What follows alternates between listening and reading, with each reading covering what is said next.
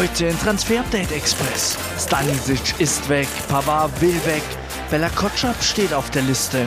So plant Bayern wirklich. Außerdem Füllkrug ein möglicher Kolomoani-Nachfolger und City tütet einen Big Deal ein. Das und mehr jetzt im Transfer Update Express. Hallo und herzlich willkommen zur neuen Ausgabe von Transfer Update Express. Gibt's immer Mittwoch 18 Uhr hier bei Sky Sport News und Florian Plettenberg ist wieder da. Freu ich freue mich, ich habe dich vermisst und äh, ja, mm, ja brennt. Wir haben gleich zum Einstieg äh, eine Transfermeldung. Ja, machen wir gleich. Vorher sagen wir noch, dass äh, die Uhr tickt ne, bis zum 1. September ja. und dann ist Deadline Day. 12 Uhr das Ganze wieder bei uns, die Last-Minute-Deals den ganzen Tag über hier auf Sky Sport News. Aber so lange müssen wir gar nicht warten. Plätti jetzt angesprochen, hat sich äh, gerade noch was getan in Sachen Angelo Stiller. Genau, deswegen habe ich das Handy in der Hand. Äh, Exklusivnachricht für euch, denn Angelo Stiller wird definitiv zum VfB Stuttgart wechseln. Das haben wir euch bereits vor sechs Tagen angekündigt, dass Sebastian Hoeneß ihn wollte. Das Ding ist so gut wie durch und äh, am Ende soll es auf circa sieben Millionen Euro Ablöse hinauslaufen, inklusive möglicher Bonuszahlungen. Die äh, offiziellen Bestätigungen werden sogar schon vorbereitet. Also dieser Deal geht über die Bühne, weil Hoffenheim sagte, er hat zwar zuletzt gespielt, aber wir können das intern gut abfedern. Stiller zum VfB als einer der Wunschlösungen mhm. für den Endo-Ersatz. So, und dann gucken wir jetzt nach München. Dort gibt es endlich die Antwort auf das Torwart-Dilemma.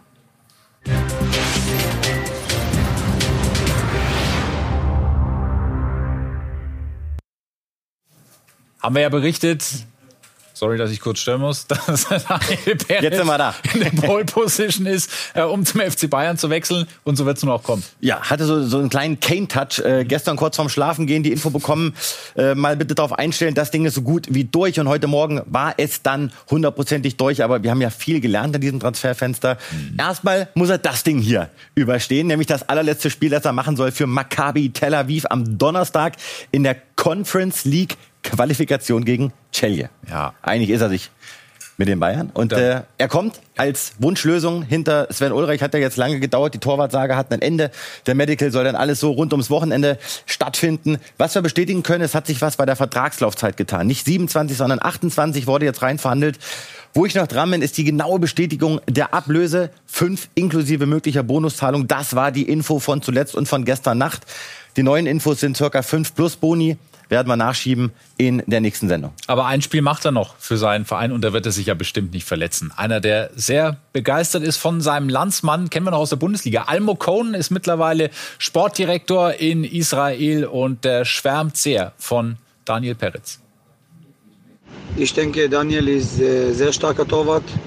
Äh, er ist, er ist noch jung und muss, muss viel lernen. Und ich denke, das ist ein großer Schritt von ihm zum, zu Bayern zu gehen. Aber, aber ich denke, er hat, er hat große, große Potenzial und er ist äh, starker Typ, starke Mentalität, guter Charakter. Er wollen immer hart zu arbeiten, immer zu lernen. Äh, und ich denke, das ist, das ist sehr, sehr richtig in Deutschland. Und ich bin ganz sicher, äh, Daniel, Daniel macht äh, große Karriere. Noch. Danke nochmal an Almo Cohn für diese Sprachnachricht. Und damit hat Daniel Peretz aber auch den bekanntesten ähm, Marketingtermin der Bayern in diesem Jahr verpasst. Das Lederhosen-Shooting einer großen Münchner Brauerei.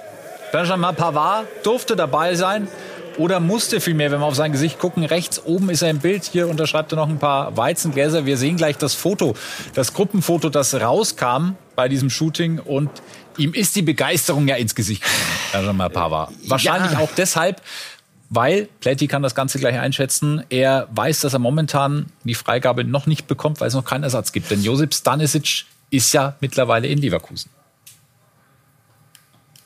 Die Gespräche waren, glaube ich, schon zwei, drei Wochen fortgeschritten und es hing immer davon ab, ja, äh, bleibt Benji, geht Benji und dann äh, waren äh, irgendwann die Zeichen da, dass äh, der Benji bleibt und äh, von Bayern kam dann auch das Go, dass ich gehen darf. Und ich habe mich natürlich riesig gefreut, weil auch ich gemerkt habe, dass der Verein und der Trainer mich unbedingt haben wollen und ich äh, die Chance auch sehe, mich hier wirklich zu verbessern und viele Spiele zu machen. Deswegen freue ich mich einfach hier zu sein jetzt. So, Josip Stanisic also bei Bayer Leverkusen. Warum war diese Aussage, warum ist das wichtig und entscheidend?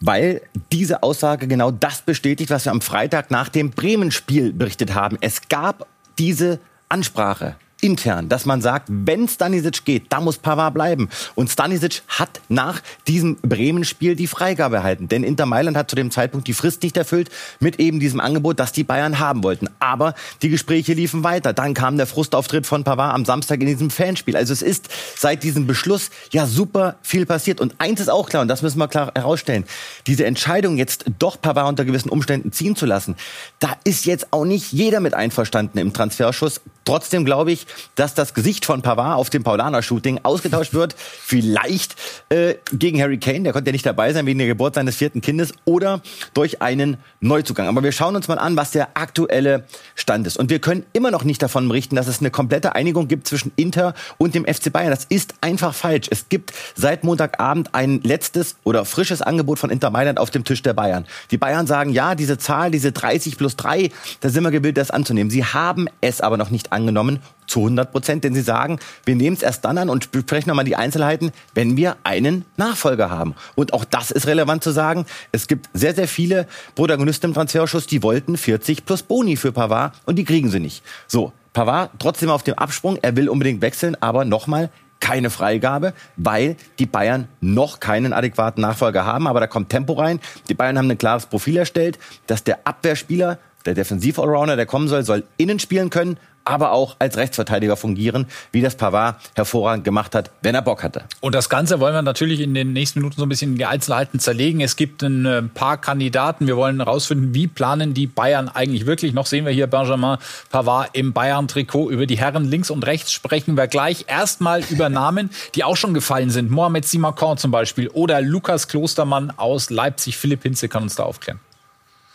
Wer auf den letzten Metern des Transferfensters noch einen Verteidiger sucht, ja, der ist hier bei RB Leipzig völlig falsch, denn zum einen sind die Roten Bullen selbst noch auf der Suche im Defensivbereich, vor allem auf der linken Seite und zum anderen, da wollen Max Eberl und Co. den Kader in der Spitze, also im Top 16, Top 17 Bereich genauso zusammenhalten. Wichtig dabei natürlich auch Lukas Klostermann und Mohamed Simakar. Beide Spieler sollen nicht mehr abgegeben werden, weil sie eben so flexibel einsetzbar sind als Innenverteidiger genauso adäquat als Rechtsverteidiger. Bundesliga. Gehen dürfen dagegen weiterhin Hugo Novoa, Eli Moriba und Caden Clark.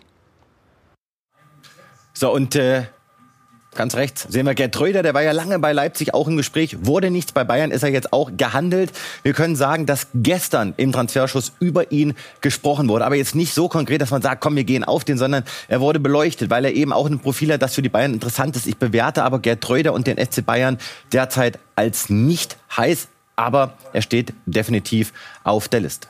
Dann holen wir uns doch nochmal das andere Bild her mit Benjamin Pavard an der Front. Und äh, rechts sehen wir Ahmed Bella Kotschap. Über den sprechen wir gleich. Wer ist der Schattenmann links?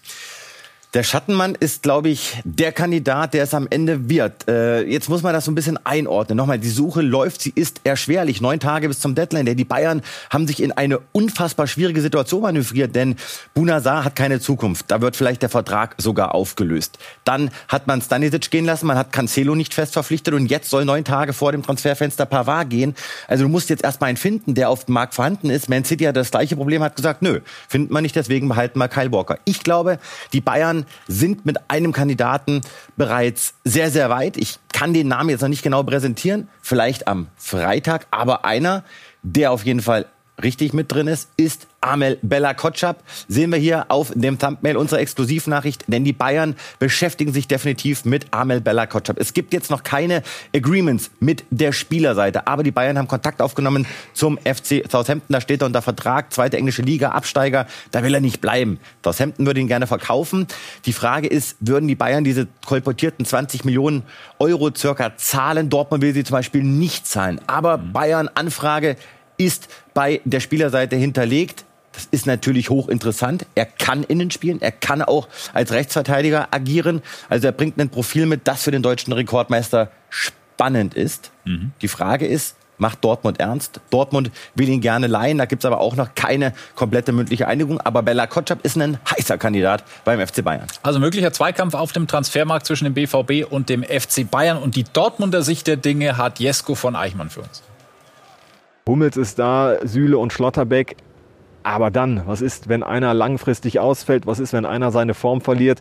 Brauchst du eigentlich unbedingt noch einen vierten, der genug Qualität mitbringt. Aber auch da steht, er muss bezahlbar sein. Amel Bella Kotschap, ein Thema, absolut, aber für den gilt eben dieses Prädikat bezahlbar oder nicht bezahlbar. Da müssen sie sich halt bei Borussia Dortmund dann auch entscheiden, ob sie nochmal ordentlich Geld in die Hand nehmen wollen für einen Innenverteidiger und oder einen Außenverteidiger.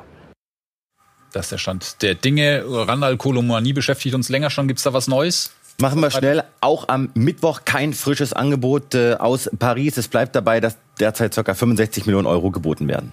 Und man beschäftigt sich mit Niklas Füllkrug als möglichen ähm, Ersatz bei einem Kolomoni-Abgang? Ja, können wir auf jeden Fall äh, bestätigen. Die Kollegen der Bild haben das ja zuerst berichtet. Äh, wir hatten es am Freitag schon mal angedeutet rund um das Werder-Bremen-Spiel, dass das eine Option werden äh, könnte. Man muss aber auch dazu sagen, Frankfurt sagt momentan klipp und klar, ja, wenn das Angebot jetzt nicht kommt, dann bleibt der Kolomoni auch da. Äh, die Zeit läuft aus, auch, auch aus Sicht von Paris. Aber Füllkrug ist eine Option für Eintracht Frankfurt. Er steht dort auf der Liste. Ich persönlich schließe das nicht aus, wenn Kolo geht, dass Füllkrug kommt. Denn, und das ist die entscheidende Information, Eintracht Frankfurt ist für Niklas Füllkrug eine ernstzunehmende Option. Nach meiner Info, das ist eine Sache, die würde er machen. Da gibt es auch gutes Geld zu verdienen. Und das ist natürlich eine hochspannende Adresse für Niklas Füllkrug. Aber, das habe ich vergessen, ja. es gibt Stand jetzt auch die Tendenz, dass er bleibt. Es kommt einfach darauf an, welche einzelnen Dominosteine noch fallen. Und äh, bis dahin, bis das endgültig feststeht, muss er immer wieder auf die Frage antworten, Herr Füllkrug, was machen Sie eigentlich in Zukunft? Bleiben Sie in Bremen oder gehen Sie? Ich habe das ähm, von Anfang an gesagt. Ähm, wir arbeiten an allen Dingen gemeinsam. Wir haben mit Werder einen sehr guten Austausch. Ähm, ich auch persönlich, nicht nur über meine Agentur. Und ähm, das ist alles sehr professionell und ähm, wir verfolgen gemeinsame Ziele und das ist das Wichtige. Wir kommunizieren alles miteinander. In beide Richtungen, in alle Richtungen. So, wer passt denn zur SGE am besten? Wir haben hier drei Kandidaten mal aufgelistet. Ähm, ja, und starten mit Niklas Füllkrug. Ja, also wir sehen erstmal Füllkrug, Girassi und Ekitike. Das sind auf jeden Fall drei Namen, mit denen sich Eintracht Frankfurt beschäftigt. Füllkrug, den kennen wir, wuchtig, kann äh, im Zwei-Spitzen-Prinzip auflaufen, auch als Einzelspitze äh, ist in der Luft wahnsinnig stark. Aber er ist jetzt nicht ganz so schnell natürlich wie äh, Kolo Murni. Trotzdem als Wandspieler, als wuchtiger Zielstürmer ist das auf jeden Fall eine sehr, sehr gute Option. Und äh, obendrauf wissen wir alle, Nationalspieler, super Typ. Der passt zu Frankfurt, sagt auch Create Football. Girassi anderer Spielertyp, ein ganz klarer Boxspieler, zweifach jetzt getroffen beim 5 zu 0. Er will übrigens äh, bei Stuttgart bleiben und Stuttgart will ihn auch im Grunde genommen nicht ziehen lassen. Kirassi und Frankfurt bewerte ich als sehr, sehr unrealistisch, hat keine Tiefe, wie Kolomoni auch nicht das Tempo der beiden, aber ähm, trotzdem, der weiß, wo das Tor steht, passt aber eben nicht ganz zum Frankfurter Tempo. Girassi, würde ich trotzdem mal sagen, ist eher kalt. Ekiteke ist ein weiterhin spannender Name, der bei Eintracht Frankfurt gehandelt wird. Aber nochmal, sie wollen es definitiv nicht verrechnen. Physisch ist er, aber trotzdem agil geblieben. Dribbelstark, hat eine starke Abschlussstärke, aber er muss natürlich dann auch zeigen, dass er der SGE gewachsen ist. Denn, haben wir rausgeschrieben, 33 Mal nur aufgelaufen für Paris. Vier Tore, vier Assists, da geht sicherlich noch mehr, aber er war natürlich auch kein Stammspieler.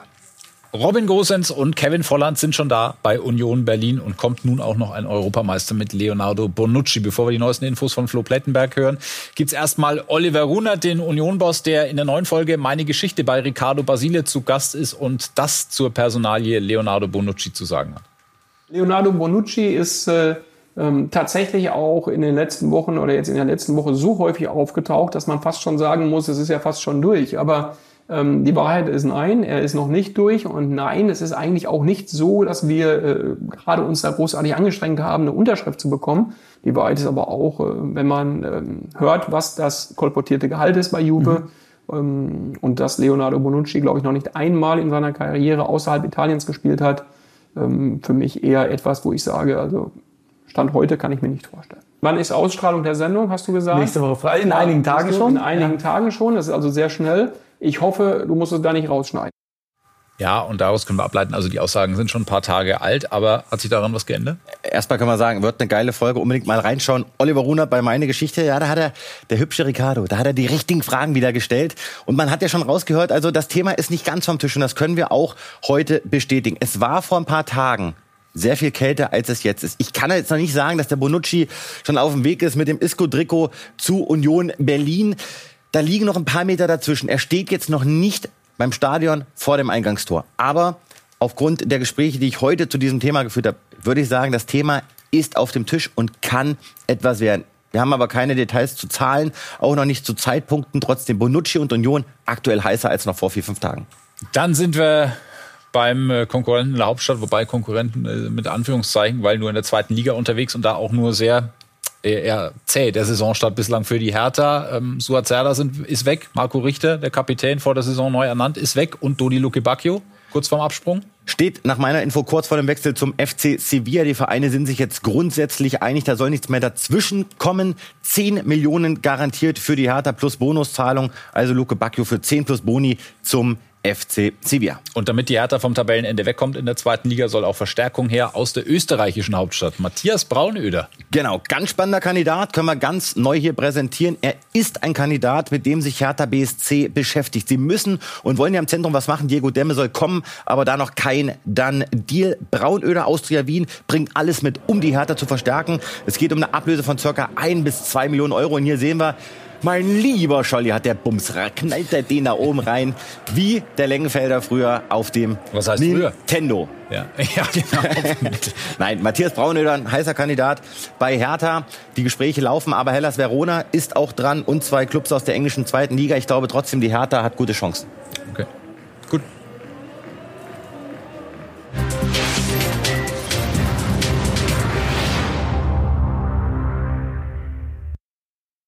Wir sind in der Premier League bei Manchester City. Da steht der nächste große Deal vor der Tür. Jeremy Doku soll kommen vom französischen Erstligisten Startrennen. Alle weiteren Infos jetzt von unseren Kollegen von Sky UK.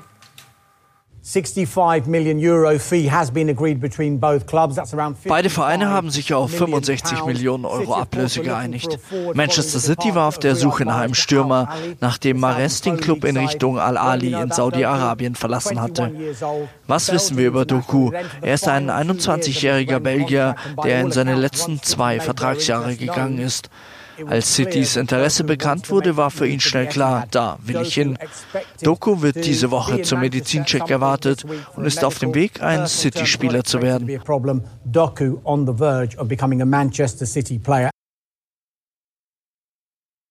Einer der City wohl verlassen wird und äh, einer der meist nachgefragten aus der Community eigentlich. Was ist mit Joao Cancelo? Wo liegt seine Zukunft und wann wird der Wechsel zum FC Barcelona offiziell? Ja, soll Ende der Woche finalisiert werden. Nach meiner Info kam jetzt in den letzten Stunden auch nochmal Tempo rein. Cancelo kurz davor zum FC Barcelona zu wechseln. Es geht um eine Einjahresleihe mit einer Kaufoption. Die Höhe der Kaufoption steht noch nicht so ganz fest. Die ist noch nicht ganz ausverhandelt. Auch der Medizincheck ist noch nicht terminiert. Aber dieser Wechsel soll über die Bühne gehen. Wäre ja auch einer gewesen, für die Bayern da hinten rechts. Aber komm. Ja, komm, lass mal das, das ist zu weit hergeholt. Dann sind wir bei Christopher Scott, den wird der ein oder andere vielleicht auch noch kennen, aus ähm, Münchner Zeiten, mittlerweile bei Royal, Royal Antwerpen unterwegs in Belgien, aber wie lange noch? Nicht mehr lange, weil ich glaube, Hannover 96 wird ihn ziehen. Da gibt's ganz konkrete Gespräche und Verhandlungen mit dem Sportdirektor Markus Mann. Der gibt richtig Gas, um Scott zu verpflichten. Finde ich einen wahnsinnig spannenden Transfer, wenn er denn klappt. Äh, Düsseldorf hat sich auch noch Chancen ausgerechnet. Trotzdem Hannover gerade in der Pole Position. Da geht's jetzt auch um eine Einjahresleihe mit einer Kaufoption, vielleicht so im Bereich der eine Million Euro. Scott zu 96 äh, in die zweite Liga könnte sehr, sehr interessant werden. Danke, Florian Plettenberg. Für heute, nächste Ausgabe Transfer Update, die Show dann am Freitag, 18 Uhr, wie gewohnt in voller Länge. Und zum Abschied gibt's jetzt die Fans des FC Malaga, die ein bisschen frustriert sind, dass sie noch keinen großen Transfer feiern konnten in diesem Transferfenster, sind deshalb einfach zum Flughafen gefahren und haben einen zufälligen Touristen wie einen Riesentransfer begrüßt. Viel Spaß damit.